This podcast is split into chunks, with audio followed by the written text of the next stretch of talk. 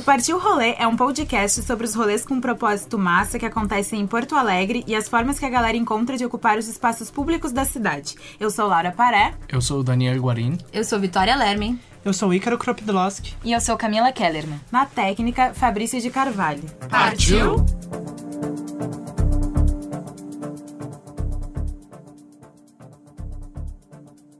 Olá, eu sou o Daniel Guarin e o rolê de hoje vai ser comigo e com a Vitória Lerman. Oi, pessoal. Então, hoje nós vamos mergulhar sobre os rolês de música eletrônica em Porto Alegre. A gente vai falar um pouco sobre a história da cena eletrônica, tanto em Porto Alegre como no mundo, um pouco da ocupação do espaço público por esses coletivos de música e o impacto que esses eventos têm na cidade uh, em relação a drogas, arte e até sobre repressão. Este programa foi produzido a partir da minha imersão em três festas de rua. Uma primeira que foi Falha na Comunicação, do coletivo Plano. O segundo que foi Telearruaça, do coletivo Arruaça. E uma terceira festa que foi menor, mas não menos importante, que foi fora do contexto do coletivo Central. Então, o programa de hoje vai ser sobre esses rolês que uns amam, outros odeiam e muitos desconhecem. Pois então, uh, essas festas gringas, elas têm uma origem inglesa, que começou nos anos 90, junto com os adeptos do movimento clubber, que ao contrário do movimento punk, que surgiu nos anos 70, eles não lutavam por um espaço na sociedade inglesa e não tinham uma motivação social, eles mais focavam no culto à estética e na diversão uh, das festas eletrônicas, assim. O movimento clubber, na verdade, possibilitou que a música eletrônica ganhasse status e mais adeptos.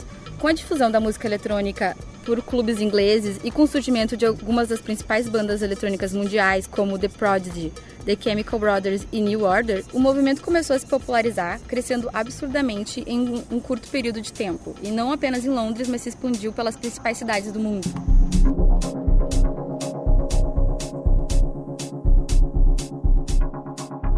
O movimento ganhou força no Brasil dos anos 90, inicialmente em São Paulo, onde surgiram as primeiras casas noturnas voltadas apenas para música eletrônica, das quais se destacavam Health Club, Overnight, Arena, Palácios, Contramão, Toco, Sound Factory e Nation, entre outras.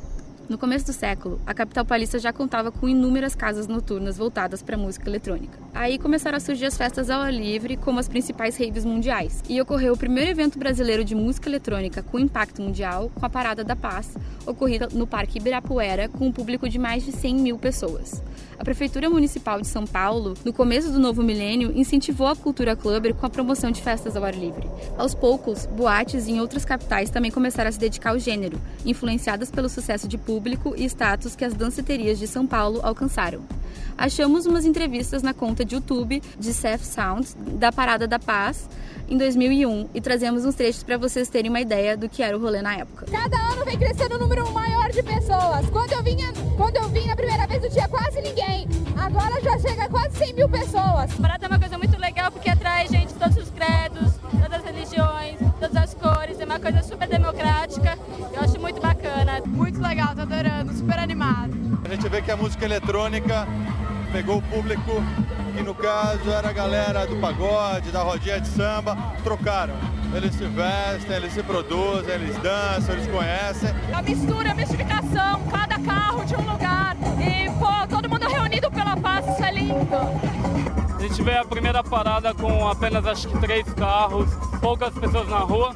E hoje você vê a prefeitura dando apoio para essa parada e essa multidão de gente. Uma coisa crescente, né? Uma coisa que está sendo valorizada. As grandes empresas estão apoiando muito a cena. Agora que isso é muito importante.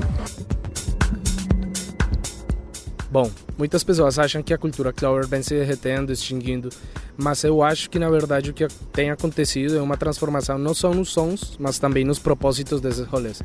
Aqui em Porto Alegre, o Clube Neu foi uma das maiores casas noturnas e foi tipo o percussor das festas fritas. Porém, ele acabou fechando por falta de documentação. Depois dele veio o Desconexo, Neon e outras festas em clubes que colocaram a cidade entre as mais importantes da música eletrônica no Brasil, no final dos anos 2000. As festas itinerantes, na verdade, começaram a aparecer e trouxeram novas perspectivas, que deram protagonismo para as mulheres e pessoas LGBTQI, levando as questões sociais e políticas para quem comanda o som e também para quem curte a pista de dança.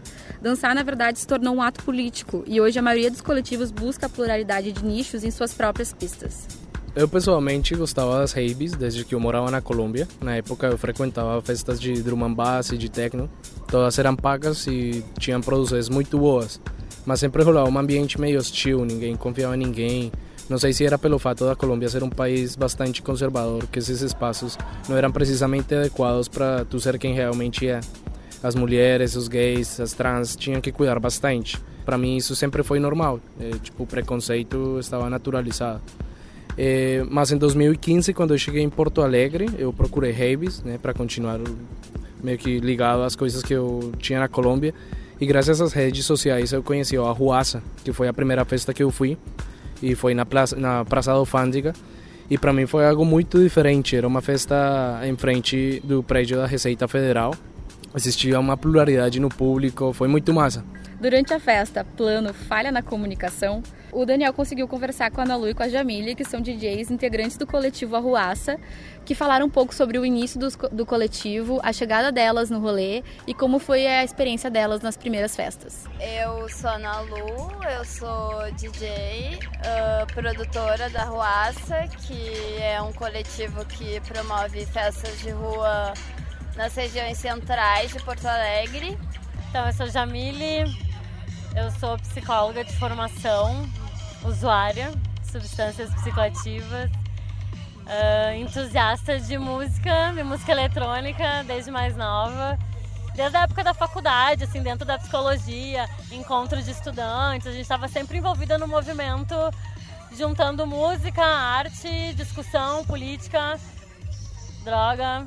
Assim que eu participei da primeira ruaça enquanto público, eu quis me inserir no coletivo e ajudar a produzir a festa. E a primeira ruaça que eu fui foi ali em 2014, assim, que Porto Alegre estava muito uh, ainda sobre influência das manifestações de 2013, né, uh, de ocupar as ruas, enfim.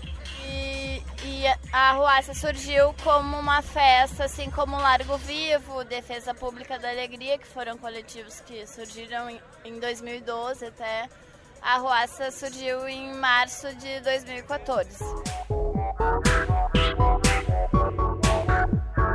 Bom, não conseguimos falar com todos os integrantes do Arruaça, nem com os pioneiros, Paula Posada e Gabriel Bernardo, mas Ana Luia Jamile relatam bem como é que foram esses inícios das festas eh, aqui em Porto Alegre. O GB e a, e a Paula e o Gabriel também, uh, o Gesa, eles que tiveram a ideia de fazer a Ruaça, fazer um coletivo, porque nessas festas que já tinham em Porto Alegre, tinha som, mas não era um som que tinha uma qualidade, assim. Uh, o GB e a Paula uh, trazendo, assim, a cultura DJ pra galera, né? Eles já tocavam.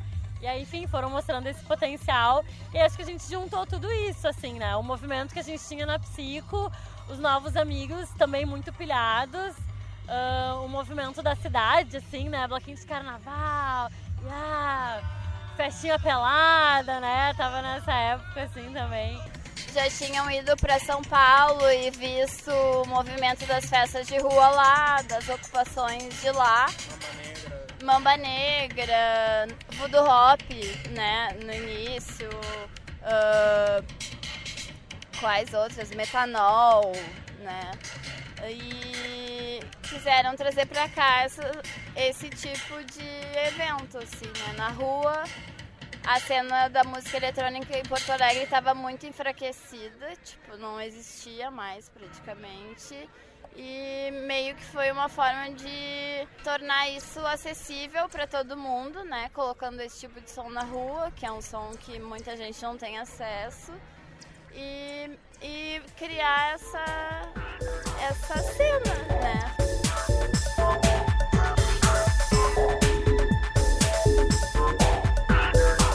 E essa cena que a Ana Lu fala, é, não sei se é pelo fato de ser de rua que pegou uns é, sons característicos desses rolês aqui no Brasil.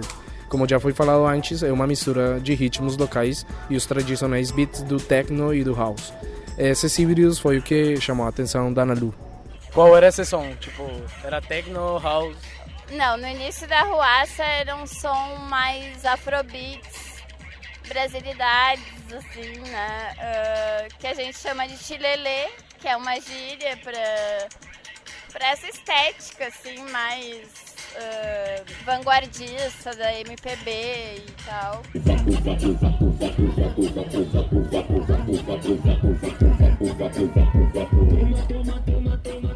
E como essas festas se sustentam? Tipo, é de graça, é na rua? Como é que é o som, o banheiro, transporte, os DJs, tudo isso é de graça?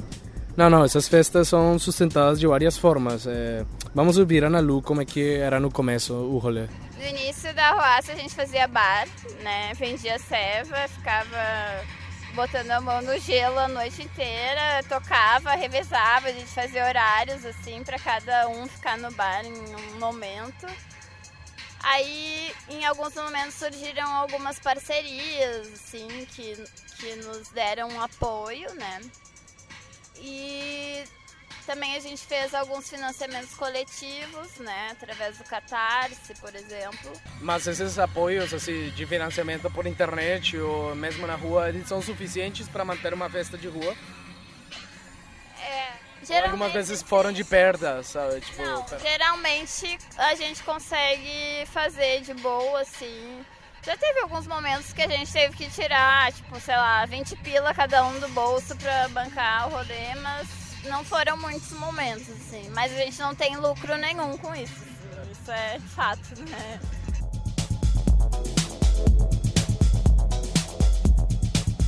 Uh, nessas festas chegam vários food trucks e vendedores ambulantes. Esses são os parceiros aos quais a Ana Lu está se referindo? Isso, isso. Não, não sei se esse formato de chamar toda uma estrutura comercial para ativar o consumo nos rolês começou com a Arruaça, né? Mas parceiros como a cervejaria Mambembe eh, reconhecem que o crescimento da cervejaria foi bem da mão com, com a Arruaça. E durante a plano, eu conversei com o Cias, um dos caras da Mambembe, e ele explicou direitinho como é que se deu essa parceria. A Mambembe surgiu de, de a gente ter um esquema de uma grana extra e ao mesmo tempo a gente produzia cerveja a gente tem um esquema de, de, de, interagir com esses coletivos de rua, né? Acabou de que a gente com, começou a encontrar o pessoal da Ruaça, que é o pessoal que eram os primeiros que começaram, né? De saber qual a demanda deles de custo de, de eventos, né? Uh, o que, que, eles gastavam no rolê. E a gente sugeriu, né? De cada rolê que a gente fechasse com eles, né? De bancar alguma coisa, ajudar no gerador, ajudar em alguma, alguma coisa que, que para eles seja, seria, seria o suficiente. Assim. Uh, como a gente era naquela época era pequeno, a gente começou a ajudar tipo nos 100 reais, né? 150 reais pagar no, no, no, gerador, equipamento, ou pagar no transporte, assim, né? E toda essa galera foi crescendo junto, né? E aí depois de 2014, 2015, 2016 começou a surgir vários outros coletivos, né? Coletivo Plano, Turmalina, começou Fenda, começou a surgir vários outros coletivos que a gente fez a mesma proposta, né? De, de acabar, chegar junto com a selva artesanal, né? Uh, ganhando nossa grana, né? E, e investindo na, nessa galera que, que faz o rolê. Também conversamos com duas vendedoras ambulantes, a Rose e a Vana. E elas contaram a sua experiência nos rolês de rua e o que esses eventos realmente significam para o seu sustento. Eu sou ambulante há três anos. Uh, gosto do que faço. Gosto de trabalhar com o público, com pessoas. Não me importo se tá sol, se tá frio, se tá calor, se chove ou não. É que dali que se tira o sustento do dia a dia para sustentar a família. E eu gosto do que faço. Sou moradora do bairro Partenon e trabalho na Orla, no gasômetro, na Redenção. Em alguns eventos que tem, eu estou sempre aparecendo. Tem algum contato com as pessoas que organizam os eventos ou realmente é uma coisa orgânica? Assim? Não, não temos nenhum contato. É orgânico mesmo. A gente pesquisa, uh, vai ter um evento em tal lugar e a gente vai para lá. Sim, sem, sem nenhum convite. Se não existisse, por exemplo, o plano como é que você se sustentaria? Né? Os eventos de rua são importantes para vocês? Muito importante, muito importante, porque se não existisse essa raving aqui, por exemplo, eu, eu teria que procurar outro ambiente, outro local. E é, é muito importante que existam esses eventos de rua para nós ambulantes, porque nos ajuda, né? E nós também, uh, indiretamente, ajudamos eles. É, tem alguns casos de repressão por parte das autoridades em algum desses eventos de rua que tem acontecido? Sim, tem, sim, tem. Uh, eles não, eles não aceitam, eles, eles é tudo, tudo gira em torno do dinheiro. É cobrar, é, querem cobrar impostos. Uh, eles querem que o ambulante seja legalizado, mas não dão oportunidade para o ambulante se legalizar. Então tem repressão sim. Meu nome é Rose, trabalho, na verdade, a vida inteira trabalhei nisso. Uh, fui criada, meus pais sempre trabalharam nisso e, e eu entrei nesse ramo e fiquei. Já tenho 36 anos, bem dizer, 30 anos trabalhando. E como é que como é que funciona assim todo o processo para estabelecer um ponto aqui nos eventos? Ah, é complicado. É complicado porque a SMIC não dá ponto, não dá alvará. A gente cansa de perder mercadoria para eles, ter que estar tá correndo, ser tratado que nem ladrão, sendo que a gente está trabalhando. E, e tá fraco agora o movimento, anda bem fraco para esse, esse trabalho, muito vendedor, é daqui que a gente vive.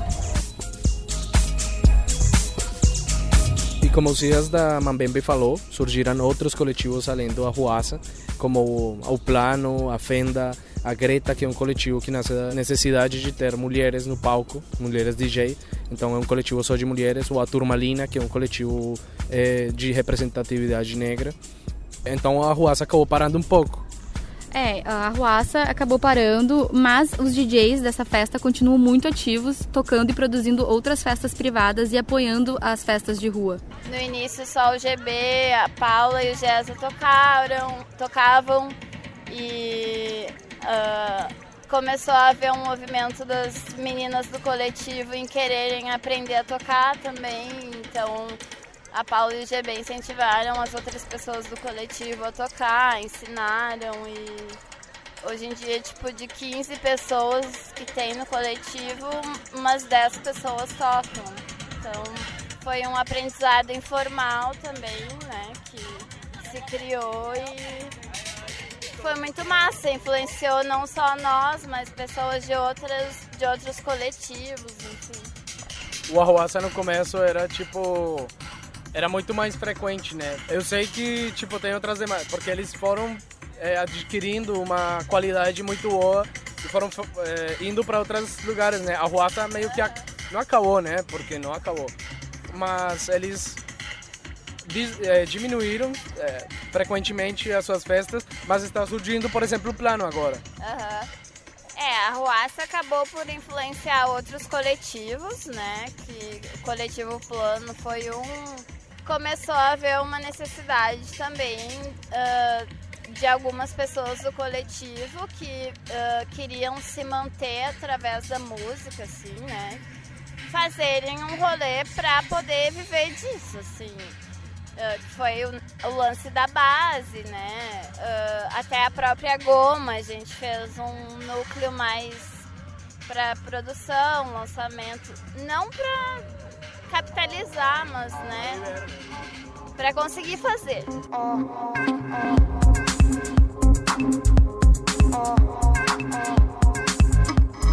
Bom, eu pessoalmente tenho um carinho muito grande pelo coletivo Arruaça, porque foi a primeira festa de rua que eu fui aqui no Brasil e realmente eu me senti acolhido pelos DJs, os organizadores, o público. Também durante a festa Falha na Comunicação, conversamos com o pessoal da Plano e com os DJs Fernanda Fritzo e Fernando Ribeiro.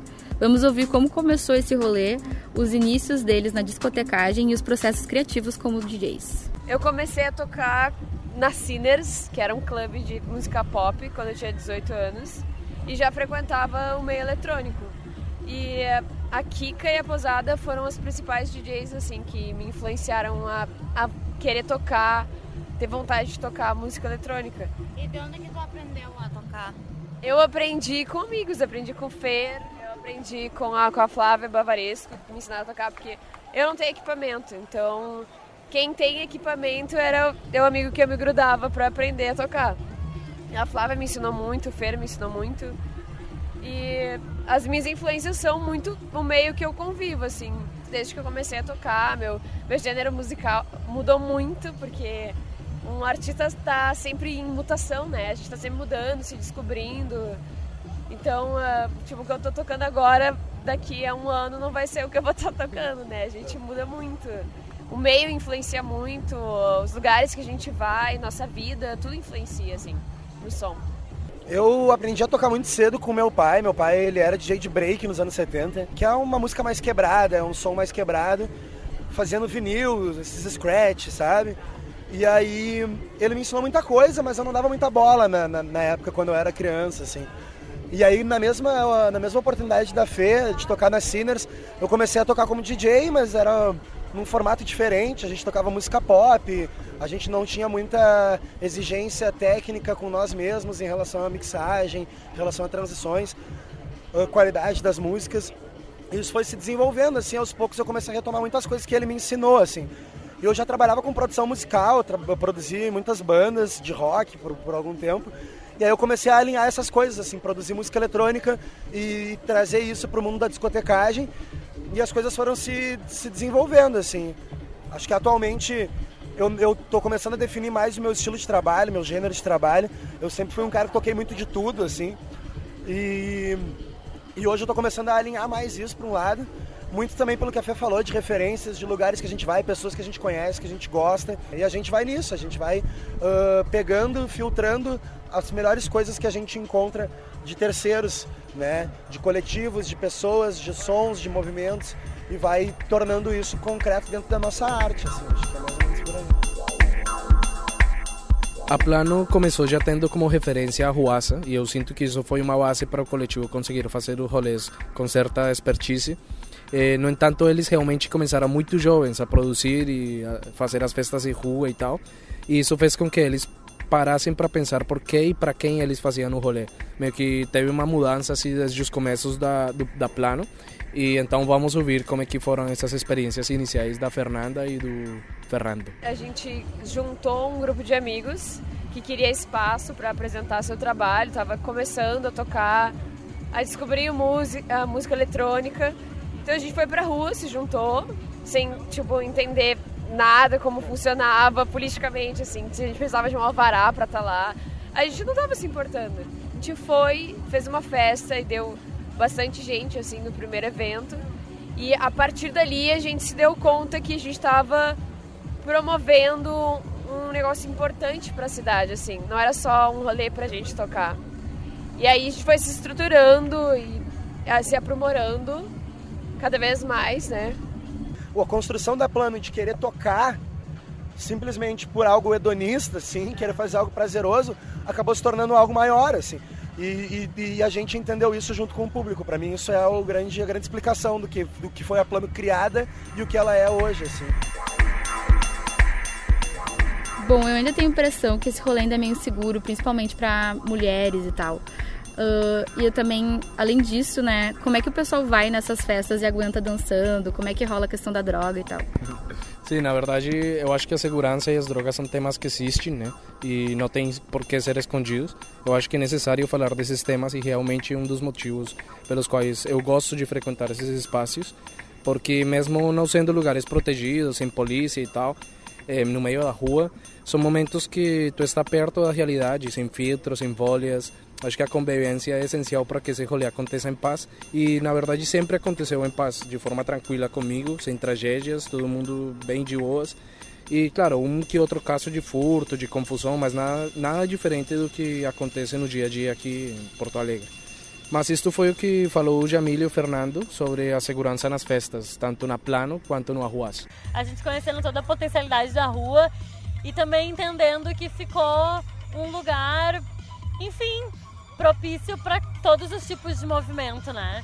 E aí tiveram algumas arruaças que a coisa ficou bem forte, assim. Acho que teve uma que, sei lá, tinha mais de 100 relatos de furtos, algumas situações de violência. E o espaço que se tinha para problematizar isso eram as redes sociais, né? Eram os eventos do Facebook. E aí, enfim, tiveram muitos posicionamentos. E eu acho que naquela época a gente conseguiu, talvez uma forma ácida, uh, colocar o nosso posicionamento, né? De que era rua, de que a gente não ia bancar outra coisa, que a intenção não era a gente fazer um espaço cercado, uh, nem chamar polícia. E que, bom, se a gente está se propondo a estar tá na rua, então vamos entender o que, que, é isso. A questão da segurança ela tem muito a ver com essa coisa da coletividade, né? Quando a gente promove um espaço e a gente traz pessoas para esse espaço, automaticamente ele começa a se tornar mais seguro.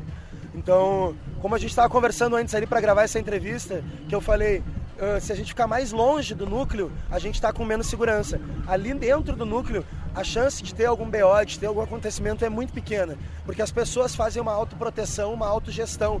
Por exemplo, a gente não tem segurança aqui, entendeu? O que, o que impede alguém de chegar ali, pegar o equipamento, botar embaixo do braço e ir embora?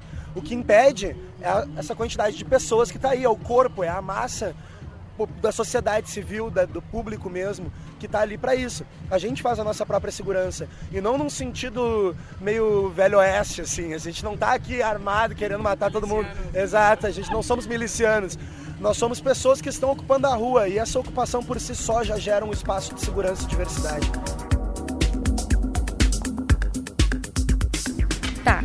Isso referente à segurança coletiva. Mas o autocuidado, uh, não tem casos assim de bad trips, de pessoas que piram no meio da festa e acabam ultrapassando um pouquinho o espaço do outro? Claro, sim. Quando tu experimenta com drogas, sempre existe o risco de passar mal, de, de não sei, de ter um bad trip e tal. E além disso, nesses rolês tem muito álcool, maconha, cocaína, LSD, anfetaminas, êxtasis, ketamina, tem todas as drogas que tu quiser e são muito acessíveis, né? Medo de Mas, do corpo não voltar mais. É, tipo isso. Mas não todas as pessoas que frequentam esses rolês é, consumem, né? Eu conheço pessoas que não nunca consumiram drogas igual nesses rolês. As pessoas que consumem, que eu sei que consumem, é, é, e nunca vi uma situação. Saiu e voltou pro corpo. É, sim, tipo acho que não, não fico num estado de inconsciência, assim, de, de loucura. E nunca vi uma situação trágica dentro do rolê por uso de drogas. Talvez já vi pessoas bêbadas incomodando, né? Uhum. Acho que a bebida é um pouco mais perigosa que algumas drogas das que já mencionei. E tá, claro que tem algumas coisas, né? Tem uh, alguns danos pessoais, né, mentais, mas eu acho que mas aí fica cada um por si, né? Cada um que sabe da sua vidinha. Exatamente. Aí é, fica no plano pessoal. Mas então assim, a Jamile, que é aquela guria da coletivo Arruaça, né?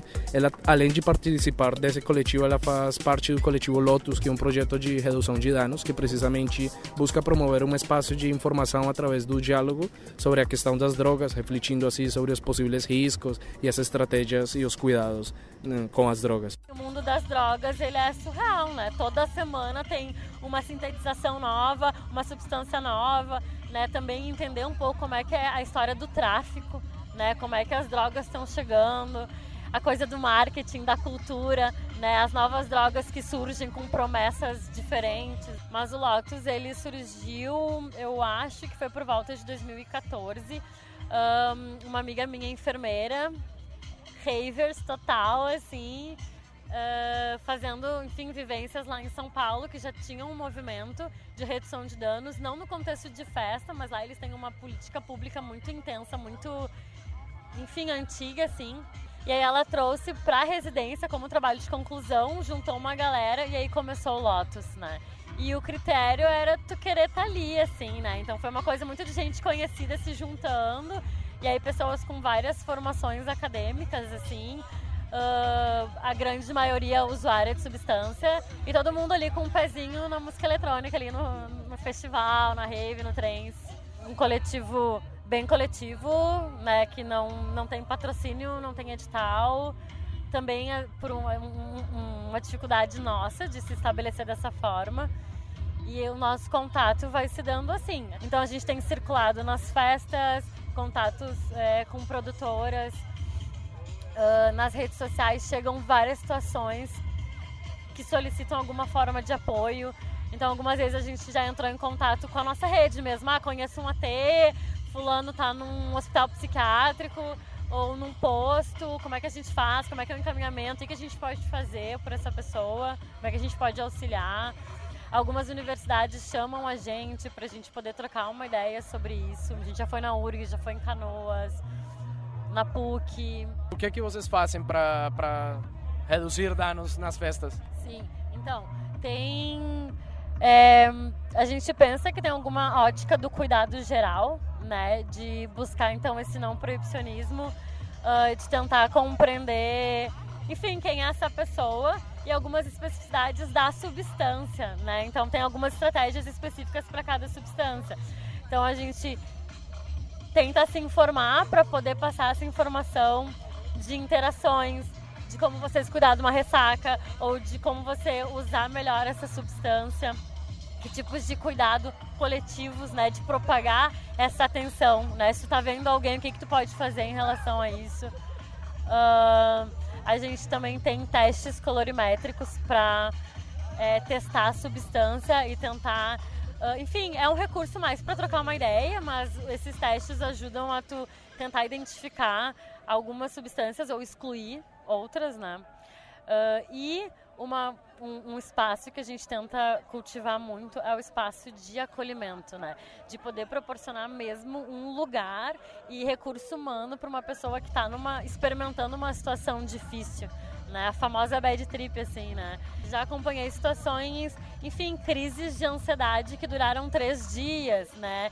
E aí a gente tentando dar um auxílio para que não seja necessário uma intervenção mais invasiva. Você que é o que há de errado com você, não é o álcool nem as drogas. Nem nenhuma das merdas que aconteceram na sua carreira, nem quando você era criança. É você.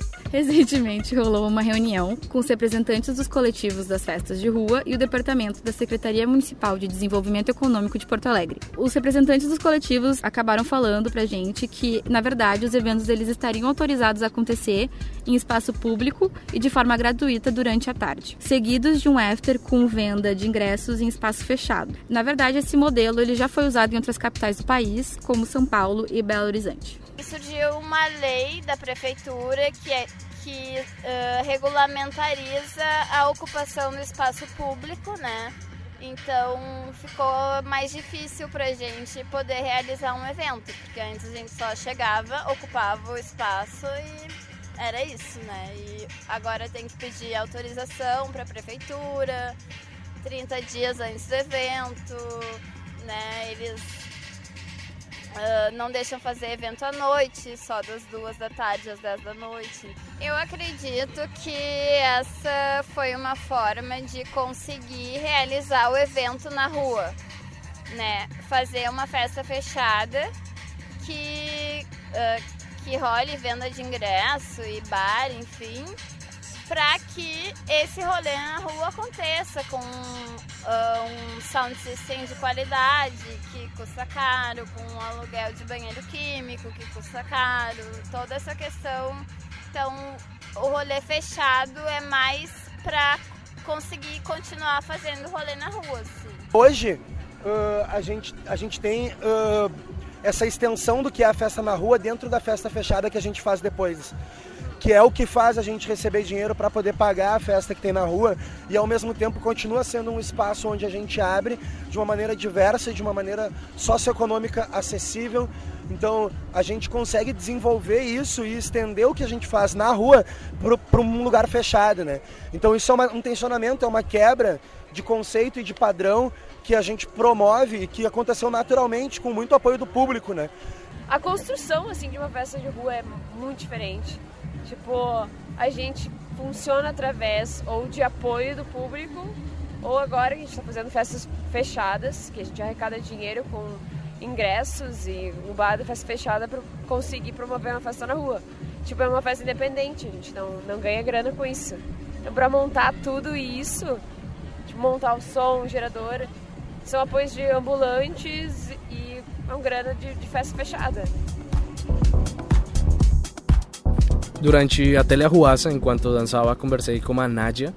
É, ela é uma funcionária pública que também gosta de rolês de rua e tal.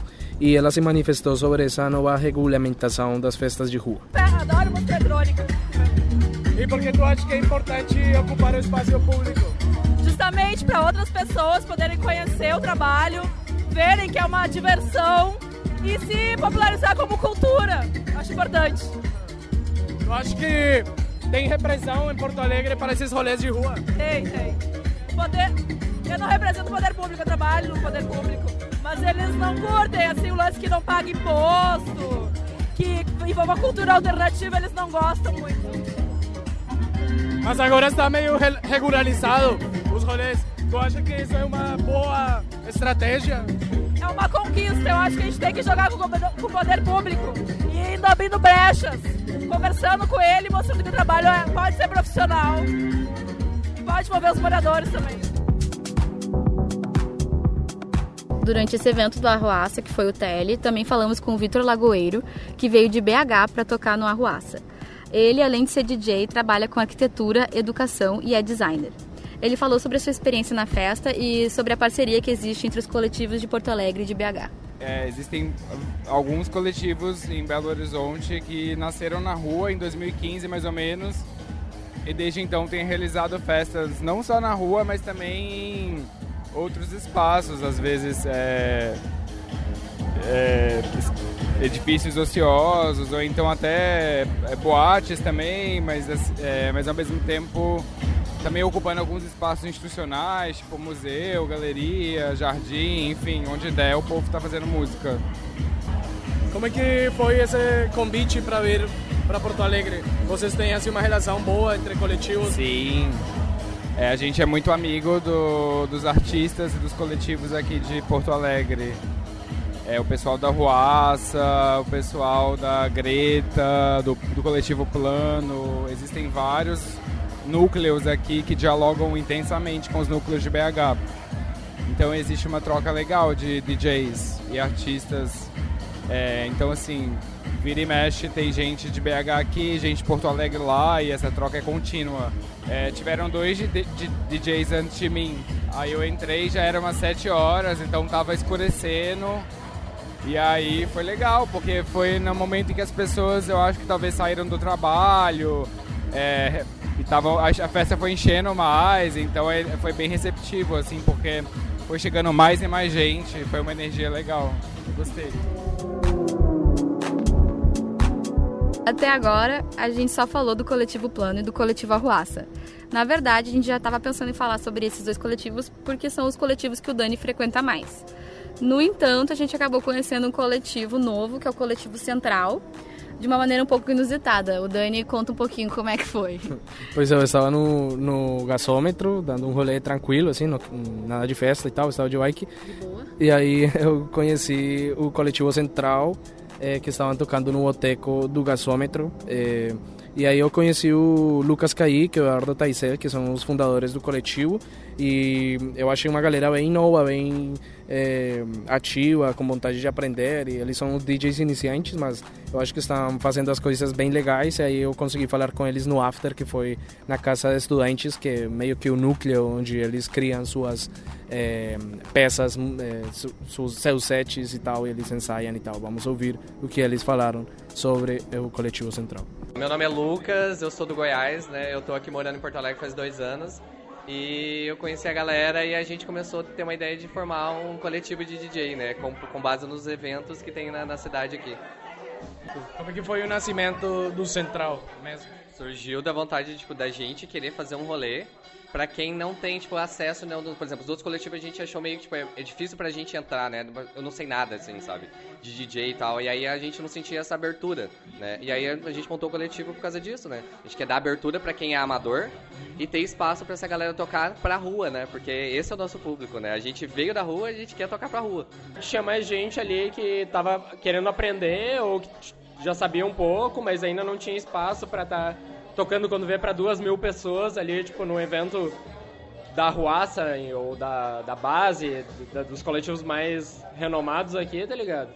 E daí a gente fez o nosso rolê, onde tu vai lá, ocupa um lugar, tipo, a gente não gasta um real para fazer o rolê, a gente não cobra um real de ninguém, o bar faz a grana, e é isso, tá ligado? A gente só bota a música e bota a galera pra tocar, tá ligado? O coletivo saiu dentro de uma casa de estudante, Sim, sabe?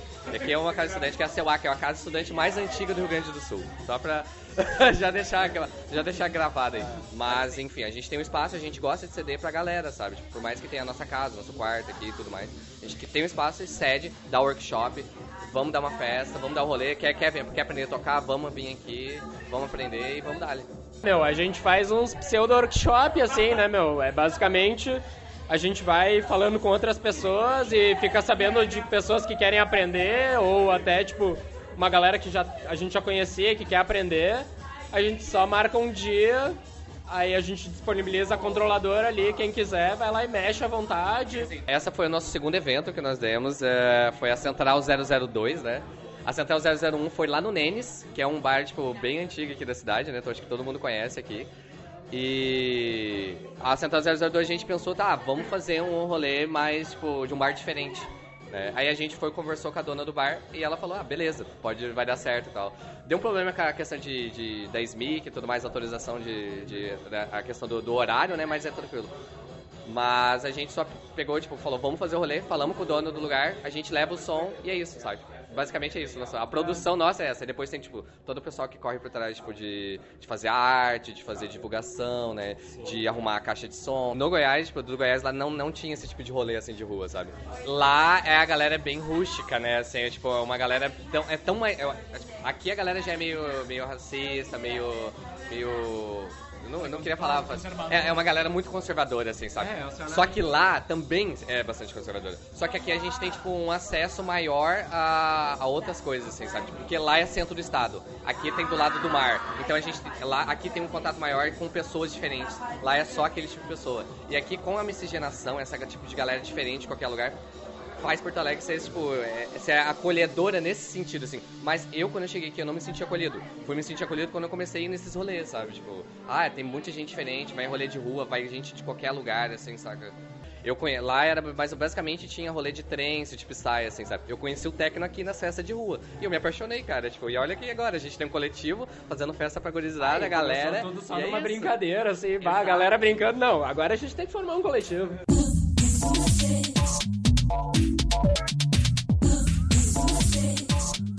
Nessa vibe eletrônica que chegamos ao fim do episódio de hoje. A gente falou sobre o coletivo Arruaço, o coletivo Plano e o coletivo Central. Também falamos sobre segurança pública, consumo de drogas e a regulamentação do espaço público. Na técnica foi com Fabrício de Carvalho. E se tu quiser conferir tudo o que aconteceu, é, é só acessar o nosso Instagram, Partiu Rolês, ou a nossa página do Medium. Agora vamos deixar vocês com o set da Paula Posada, uma das melhores DJs de Porto Alegre. Tá com som, Fabrício. Vamos botar nossos óculos escuros e curtir agora.